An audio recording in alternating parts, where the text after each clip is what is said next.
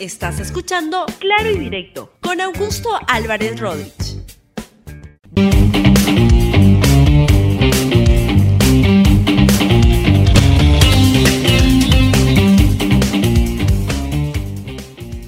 Bienvenidos a Claro y Directo, un programa de RTV. El día de hoy quiero hacer un programa sobre, más que un programa, una invocación al Congreso y recordarle que más ayuda el que no estorba. Y esta situación es pertinente el día de hoy. Bien, vamos con el desarrollo del programa. Les decía que estamos entrando en un momento complicado en el país, ciertamente lo es, pero cada día que avanza las cosas se pueden complicar aún más. Hoy es un día muy importante, hoy día es 31, es fin de mes y hay empresas que en las cuales la mayoría de empleados que trabajan en una empresa les toca cobrar. No son la mayoría, la mayoría de los peruanos son independientes, trabajan por su cuenta y van ganándose el día al día. El día al día lo van haciendo. Hay otro sector que está en empresas y cobra a fin de mes. Ojalá que esto pueda ocurrir en la mayoría, en todas las empresas. Hay empresas que están teniendo problemas de liquidez, sin duda, problemas de recursos, porque no han estado trabajando en estas semanas y eso puede afectarles, impedirles cumplir con sus obligaciones laborales el día de hoy. Otras, en cambio, pues este, hay que esperar que eso vaya a ocurrir y es en ese contexto que el gobierno está aplicando un paquete económico, un programa que es bien importante, que se lo voy a contar en un momento nada más.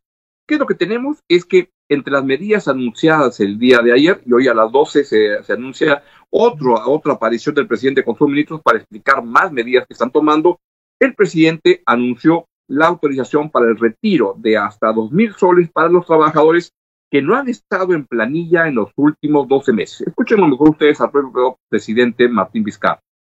Es una medida que hemos discutido y hemos aprobado aquí en el Consejo de Ministros y es referida a las AFP. Las AFP que tiene recursos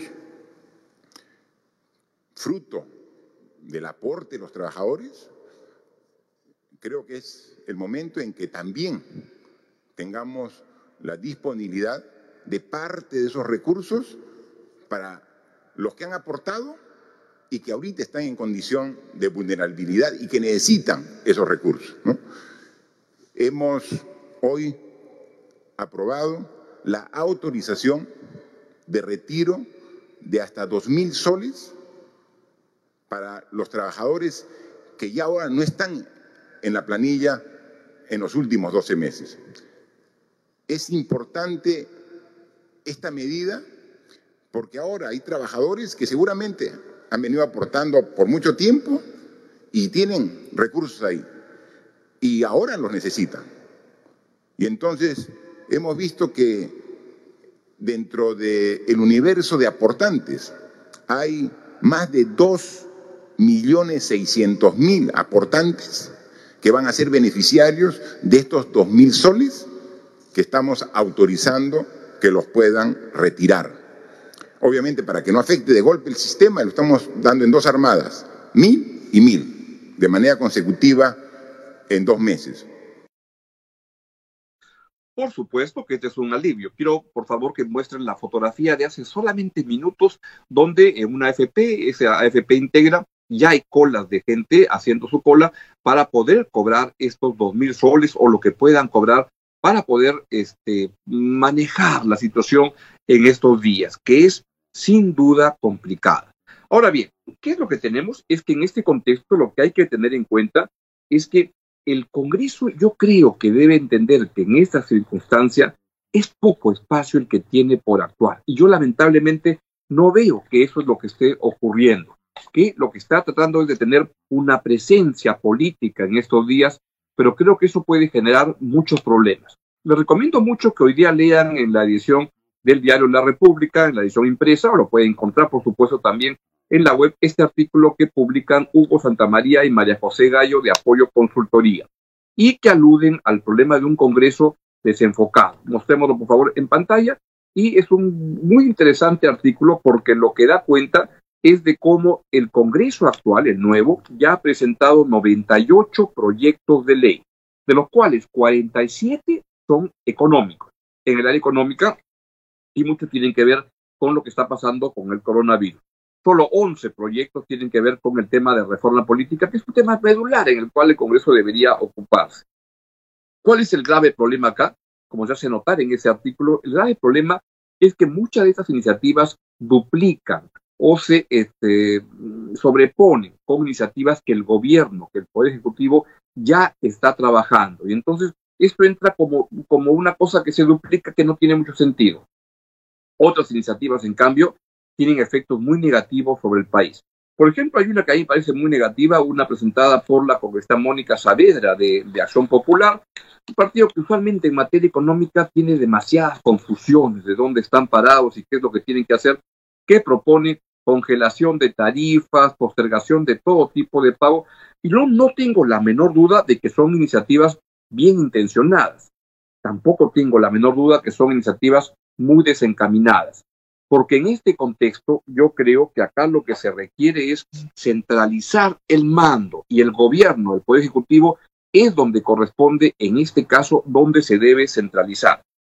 El otro proyecto que es muy importante en este contexto es el proyecto de las AFPs que han presentado en el Congreso y que lo que propone es que se pueda disponer del 25% de sus fondos en las AFPs. Por supuesto que es un proyecto tremendamente sexy, porque te está poniendo a los que están en AFP un dinero por delante por el cual podrías pues, este, cobrar para paliar esa situación actual tan complicada o para cualquier otra este, este, cosa que tú quisieras. El problema es que creo que es un, uh, es un planteamiento muy desencaminado, como ya les he hecho notar en estos días, porque lo que tiene que ver es que perjudica, porque no apunta al sector más vulnerable del país, y lo que puede generar es una distorsión en el sistema financiero bastante fuerte, porque esta plata además no es que esté en, cajones en, cash, es que tendrían que vender participación en empresas, en inversiones, para poder este, pagar lo que la gente este, esté reclamando si es que esta ley se, se, concretara. Pues evidente que en este momento ha habido una pérdida de valor de esas inversiones y este no es el momento para este, cobrar. Quiero que escuchen a la señora Giovanna Priale, que es la presidenta de la Asociación de AFPs. Ah. Bien, yo lo voy a explicar. Lo que ha habido hay varias intervenciones que lo que plantean es que no, este, que esto tiene efectos perniciosos sin duda en la sociedad. Se ha colgado el sistema, así que no vamos a poder pasar la intervención de la señora Priale, pero sigo avanzando y dime dice que puedo mostrar algunos de los apoyos de la gente llegando al Congreso o todavía. Este, porque lo que ha habido en esta sesión es que este, o el día de hoy por la mañana se va a producir y ya arrancó una sesión muy importante en el Congreso de la República donde han ido algunos ministros. He visto a la ministra de Economía, Marentrén Talba, y al ministro de Justicia viendo a participar en el Congreso, en la comisión permanente que ha recibido poderes por parte del el Poder Ejecutivo, del, del, del Pleno del Congreso, para manejar eh, la situación. Ahora bien, yo espero que hagan una espectacular presentación para explicarle al Congreso que iniciativas como la de la AFP es muy perniciosa, que no conviene en un momento como este, porque lo que ocurre es que generaría muchos perjuicios. Y creo que en este contexto lo que va a ocurrir es que este, eh, hay que confiar en el paquete económico que está soltando el gobierno y que se ha anunciado en estos días. Este es un paquete importante en el cual este, lo que vamos a ver es una, un conjunto de eh, una inyección de dinero en la economía cercano al 12% del PBI. Es bastante plata. Creo que me quieren avisar algo desde, la, desde el, switcher. ¿Qué me Ya, ok, entonces, este, que es una inyección de economía de 12% del PBI y este, esto lo que va a ocurrir es que sí puede permitir generar una inyección en la, en la economía que es importante y que va a, a poder ayudar a darle liquidez a las empresas en este contexto, porque lo que está requiriéndose ahora es que no se rompa la cadena de pago. ¿Qué es lo que a mí me preocupa? Lo que me preocupa es que el Congreso de la República interfiera con este mando centralizado que se requiere tener hoy en día y que no esté lanzando iniciativas por aquí y por allá que lo único que van a lograr es distorsionar el sistema de toma de decisiones en este momento y que sería tremendamente nefasto. Así, voy culminando con esto, creo que el Congreso, no dudo de la buena intención que tenga el Congreso de la República, pero no estoy dudando tampoco de que en varias de las iniciativas que están planteando se derrocha demasiada ignorancia. Y en algunos casos creo que hay gente que está buscando construir candidaturas políticas en función a decisiones que este, pueden generar ser mucho entusiasmo en la gente, pero que son tremendamente malas para nuestra situación actual y para la perspectiva del país.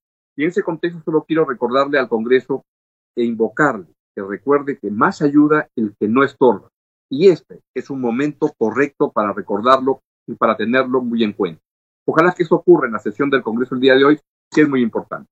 Muy bien, es el fin del, del, programa. Que tengan un gran día. Quédate en tu casa, hazle caso a la sesión del gobierno. Hoy el toque de queda empieza a las 6 de la tarde, pero tampoco debe salir en este momento. Quédate en casa. Es la mejor manera de colaborar con tu familia, con el país y con todos. Todos juntos la vamos a hacer. Si nos desunimos, nos vamos a hundir. Adiós. Hasta mañana.